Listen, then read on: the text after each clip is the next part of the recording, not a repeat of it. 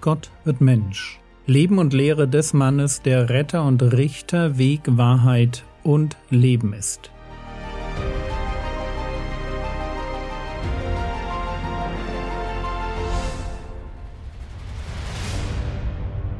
Episode 185 Eine bessere Gerechtigkeit Teil 2 Kommen wir noch einmal zu Matthäus Kapitel 5 Vers 20 zurück. Dort heißt es Denn ich sage euch, wenn nicht eure Gerechtigkeit die der Schriftgelehrten und Pharisäer weit übertrifft, so werdet ihr keinesfalls in das Reich der Himmel hineinkommen. Gestern ging es mir zuerst einmal darum, dass wir das Konzept der Gerechtigkeit verstehen, das die Schriftgelehrten und Pharisäer hatten.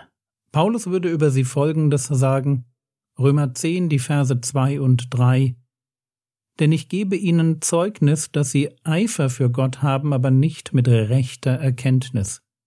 Denn da sie Gottes Gerechtigkeit nicht erkannten und ihre eigene aufzurichten trachteten, haben sie sich der Gerechtigkeit Gottes nicht unterworfen. Das ist, wie wir schon wissen, das Problem der Schriftgelehrten und Pharisäer. Sie wollen ihre eigene Gerechtigkeit aufrichten. Sie denken, wir schaffen das selbst. Und ich denke nicht, dass dahinter immer eine böse Motivation steckte. Selbstgerechtigkeit ist einfach mal eine echte Versuchung für jeden Menschen. Selbstgerechtigkeit, dieses Gib mir Regeln und ich halte mich daran, diese Einstellung liegt allen Religionen zugrunde, einfach weil unser Ego auf Selbsterlösung anspringt. Wir wollen es selber schaffen. Und deshalb ist Selbstgerechtigkeit der Weg der Religion. Ich strenge mich an. Die Frömmigkeitsstile mögen sich unterscheiden. Die Idee dahinter ist dieselbe. Selbstgerechtigkeit ist der Weg der Religion. Der andere Weg ist der des Glaubens, sich der Gerechtigkeit Gottes unterwerfen. Aber wie mache ich das, mich der Gerechtigkeit Gottes unterwerfen? Und wie übertrifft meine Gerechtigkeit die der Schriftgelehrten und Pharisäer? Darum soll es heute gehen. Fangen wir einfach an. Wie unterwerfe ich mich der Gerechtigkeit Gottes? Ich tue es, indem ich zugebe, dass ich aus mir heraus niemals dem Anspruch genügen werde, der an den Menschen als Ebenbild Gottes gestellt wird. Ich tue also, was der Zöllner im Gleichnis tut, der sich vor Gott hinstellt und spricht, Gott sei mir, dem Sünder, gnädig.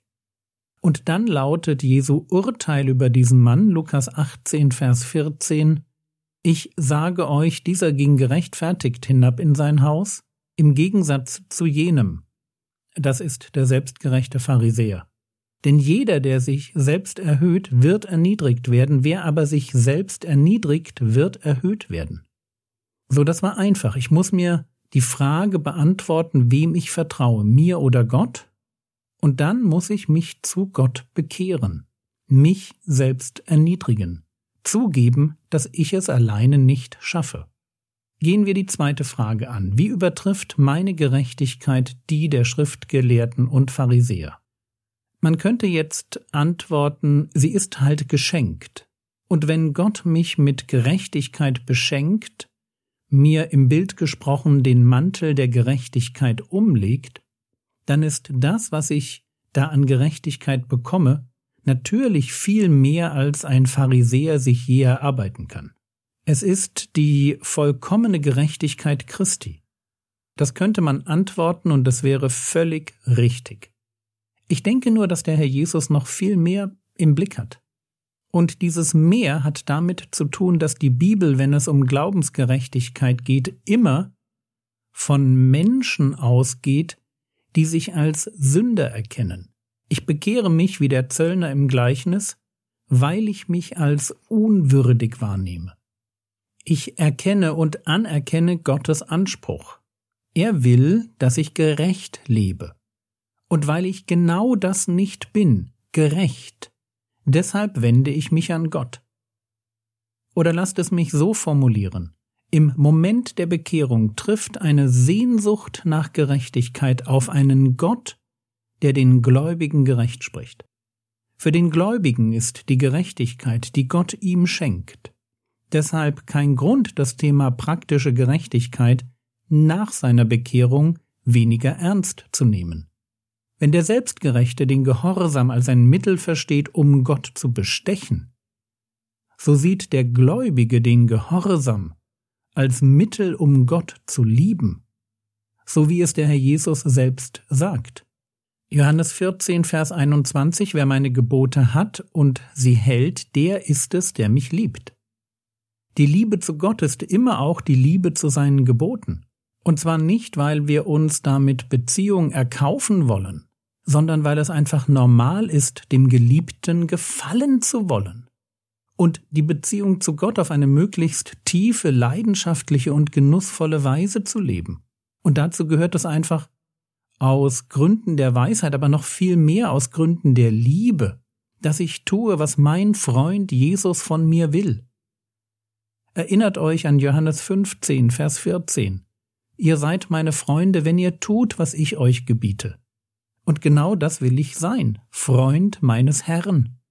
Und deshalb ist Gerechtigkeit für mich eben auch keine fromme Show, die ich abziehe, wenn andere zuschauen, sondern ein Herzensanliegen. Ich lebe aus Gnade und die Gnade Gottes erzieht mich zur Gerechtigkeit. Ich habe Freude daran, meine Sünde täglich zu bekennen, im Licht zu leben und aus der Wahrheit in der Kraft des Heiligen Geistes Schritt für Schritt eine Sünde nach der anderen anzugehen. Ich habe wirklich Freude an der Veränderung, Freude daran, dass immer mehr Jesus in mir sichtbar wird, Freude daran, wie Frucht des Geistes entsteht, Freude daran, wie Wandel im Geist immer normaler wird. Freude daran, die Gebote Gottes zu studieren, weil sie mir einen Weg zum Leben zeigen, ganz praktisch. Einen Weg zum Leben mit meiner Frau, mit meinen Nachbarn, mit meinen Freunden, mit mir selbst und natürlich mit Gott. Auch heute noch gilt die Verheißung aus 3. Mose 18, Vers 5. Dort heißt es, und meine Ordnungen und meine Rechtsbestimmungen sollt ihr halten. Durch sie wird der Mensch, der sie tut, Leben haben. Ich bin der Herr. Die Gebote Gottes geben uns kein ewiges Leben. Das können sie nicht. Aber sie sind gut. Gut, damit wir Besonnenheit, Gerechtigkeit, Tapferkeit, Glauben oder Gottesfurcht lernen. Alles Dinge, die super wichtig sind alles ein Ausdruck des Segens, den Gott für uns bereithält. Und weil ich den Wert der Gebote verstehe und weil ich Gott liebe, deshalb verstehe ich Heiligung und zwar in all ihren Facetten als Gottes Geschenk an meine kaputte Seele. Heiligung als ein Prozess, bei dem es auf das Vorangehen ankommt, nicht so sehr aufs Ankommen.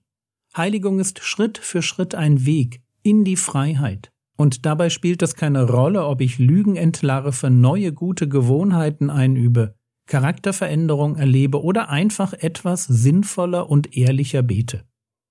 Ich will heiliger werden, weil mich Gottes Gnade dazu anspornt. Und das wiederum ist der Grund dafür, warum ich auch ganz praktisch gerechter lebe als die Schriftgelehrten und Pharisäer. Ich muss Sünde nämlich nicht verstecken. Ja, Ehrlichkeit. Und ich will in puncto Heiligung gar nicht ankommen, sondern ihr nachjagen. Dynamik. Und weil ich einfach immer weitermache, immer weiter auf den Heiligen Geist höre, was er mir durch sein Wort zu sagen hat, weil ich mich über die kleinen Schritte vorwärts freue und mir denke, dass der Herr Jesus, wenn er wiederkommt, das zu Ende bringen wird, was mir noch fehlt. Weil Heiligung für mich Freude auf Leben ist. Deshalb hat meine täglich gelebte Gerechtigkeit viel mehr Tiefgang als die der Schriftgelehrten und Pharisäer.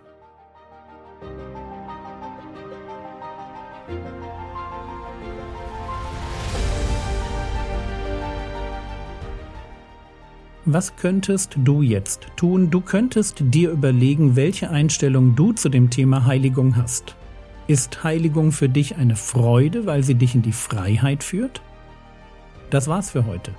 Ich kann dir nur den Tipp geben, Ruhezeiten nicht zu vernachlässigen.